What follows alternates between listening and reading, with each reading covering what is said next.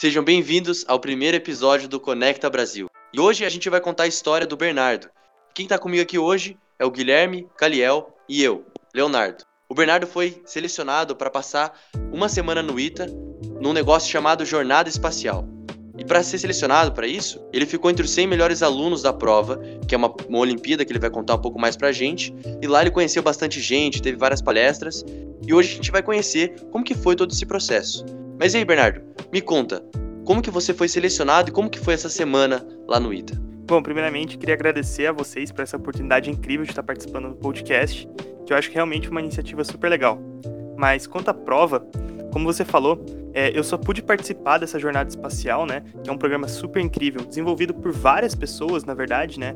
Tanto a Olimpíada Brasileira de Astronomia e Astronáutica, a OBA, quanto o próprio ITA, mas também tem participação do INPE, que é o Instituto de Pesquisas é, Espaciais aqui do Brasil. Também tem dedo da Embraer nesse projeto. Então, assim, para quem gosta de astronomia, a jornada espacial é realmente assim um programa muito, muito legal mesmo. É uma semana bem incrível.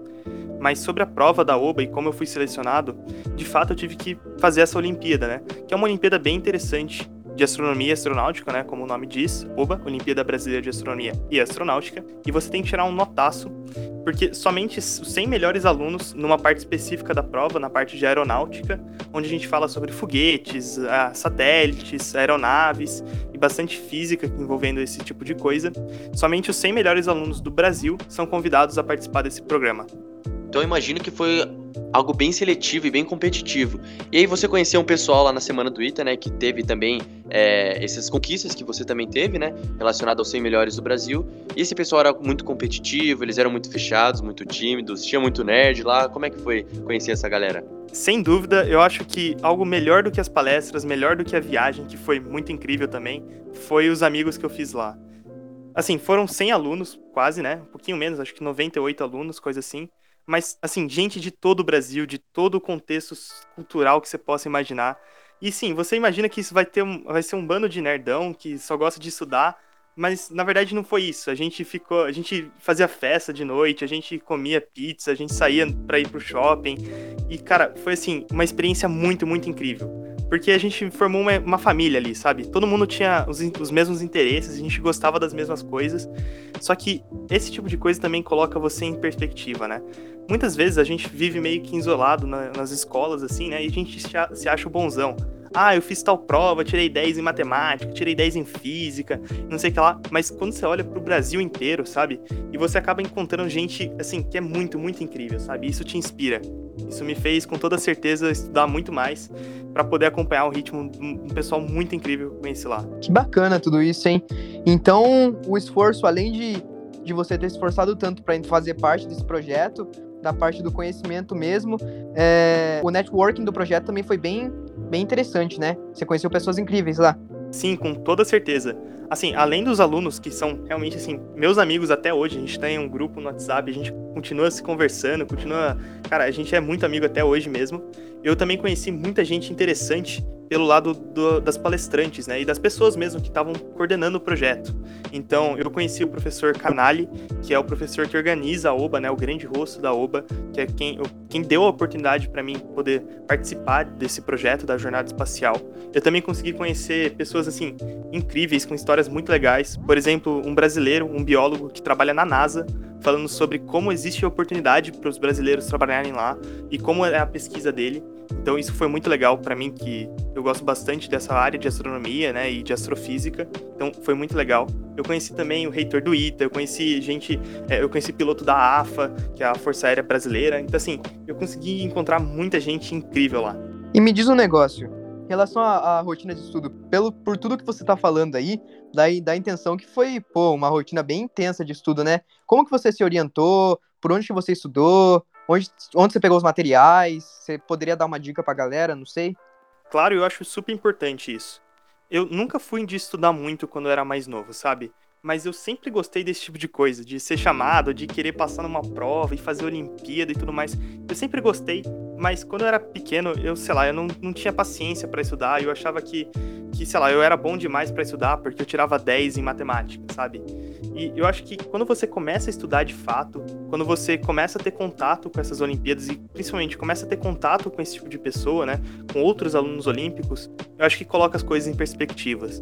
Então, com toda certeza, o maior conselho que eu tenho para dar para quem também tá querendo participar da OBA, ou então de qualquer outra Olimpíada, ou então quer passar em qualquer outro vestibular, em qualquer outra prova pesada, assim, é estudar muito, mas também acompanhar o que os outros estão fazendo. E assim, não, não pode ficar se achando muito, sabe? E colocar as coisas em perspectiva. Porque você pode até ser muito bom, mas existem muitas pessoas boas por aí. Então, assim, você tem que estudar e você tem que manter o foco, manter a animação com a mente no seu objetivo, que é, sei lá, passar no vestibular, ou então ganhar uma medalha numa Olimpíada, ou então participar da jornada espacial. Só ressaltar uma coisa pro pessoal, é que não vale essa só de estudar, pessoal. Vocês têm que viver também a vida de vocês normalmente, porque o social é muito importante para nossas vidas, principalmente para o nosso interior e nosso emocional. Ah, com toda certeza. Eu acho que assim, se você só estuda, só estuda, só estuda, só estuda, você acaba não aprendendo nada, cara. Você tem que dar um tempo pro seu cérebro é, poder relaxar também poder absorver os estudos. Inclusive, como a gente estava falando, né? Pode, pode parecer que quem passa nesse tipo de coisa é só um monte de nerdão, assim, com perdão da palavra, né? Tipo, o pessoal que só estuda e tal, e não sei o que lá, e que só fala de astronomia.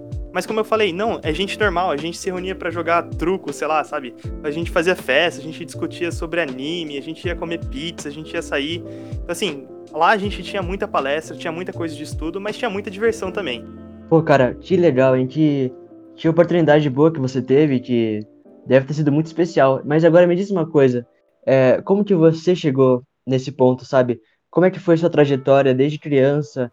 O que, que você passou, seus desafios, suas conquistas até chegar é, para poder participar do ITA?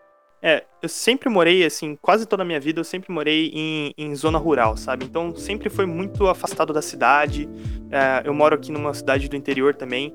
Então, assim, o meu contato com pessoas, digamos assim, extraordinárias, né? Esse tipo de pessoa que passa, sei lá, em primeiro na FUVEST, é, passa no curso de não sei o que lá e que tira um, assim, um grande notão em todas as, as, coisas. Eu nunca tive muito contato, sabe? Eu sempre tive contato menor, sei lá, só na minha escola, ou então, às vezes, um primo distante. Mas conforme eu fui crescendo, e principalmente a internet me ajudou muito nisso, eu comecei a conhecer outras pessoas. E eu acho que essa é a chave da, da questão.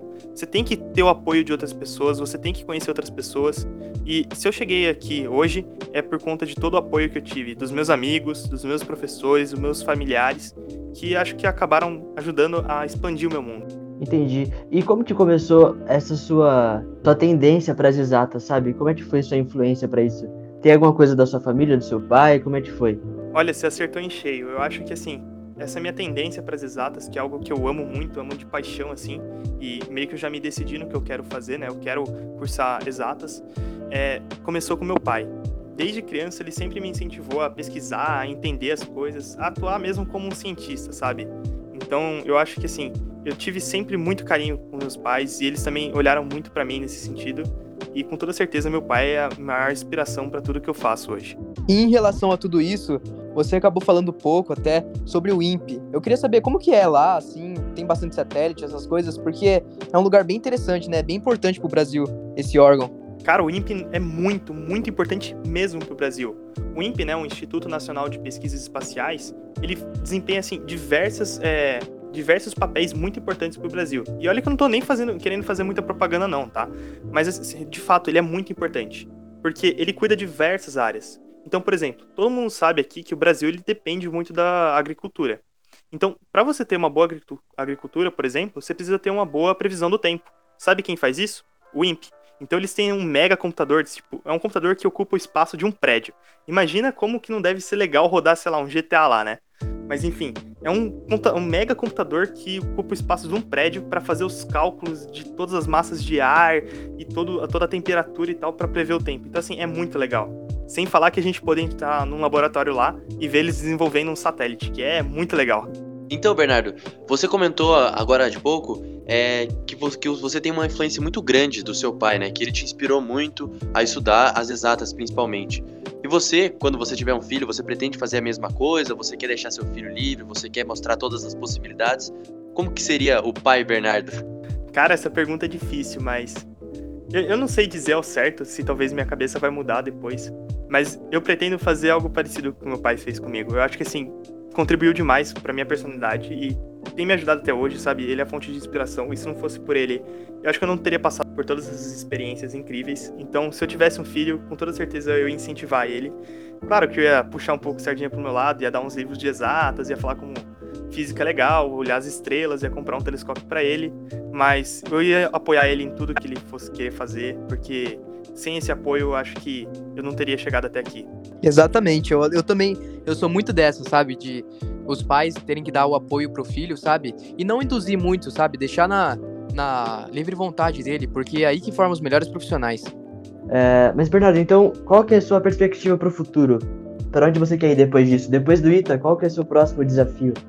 Bom, obviamente eu não passei no ITA, né? Como, tipo, é um projeto do ITAS, claro, mas isso não garantiu a minha entrada lá, né? Claro que eu fiz vários contatos, eu pude falar com vários alunos de lá, né? Os bichos, como a gente fala de lá. Falei também com o reitor, falei com é, professores de lá, o que me deu uma boa ideia de talvez como passar, né?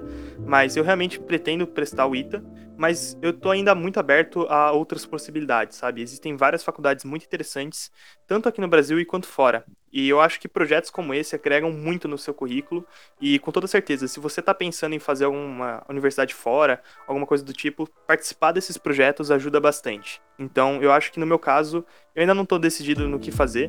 Assim, eu quero fazer uma carreira de exatas, mas eu ainda não tenho ideia certa de qual faculdade eu quero prestar ou então qual curso exatamente eu quero fazer. Para finalizar o nosso episódio inicial, Bernardo, uma última pergunta. Qual seria uma dica que você daria para todo mundo que está ouvindo a gente agora? Cara, se você está ouvindo esse podcast, a maior dica que eu posso te dar é não desiste do seu sonho. Se você já tem um sonho, se você já tem uma ideia do que você quer fazer, pode ser o que for, ah, sei lá, quero virar dançarino profissional, eu quero ir para Broadway, sei lá, eu quero ser um matemático super ultra mega bom, assim, super famoso, quero ser jogador de futebol, não, não interessa segue teu sonho e aposta nele. Vai fundo que, que se você não acreditar no seu sonho, bom, ninguém mais vai acreditar por você.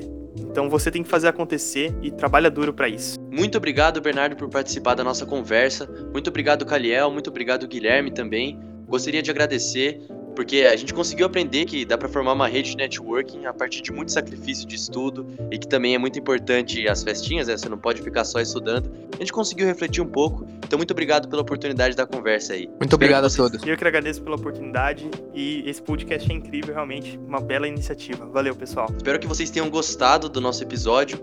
Muito obrigado. Valeu, pessoal. Aproveitem.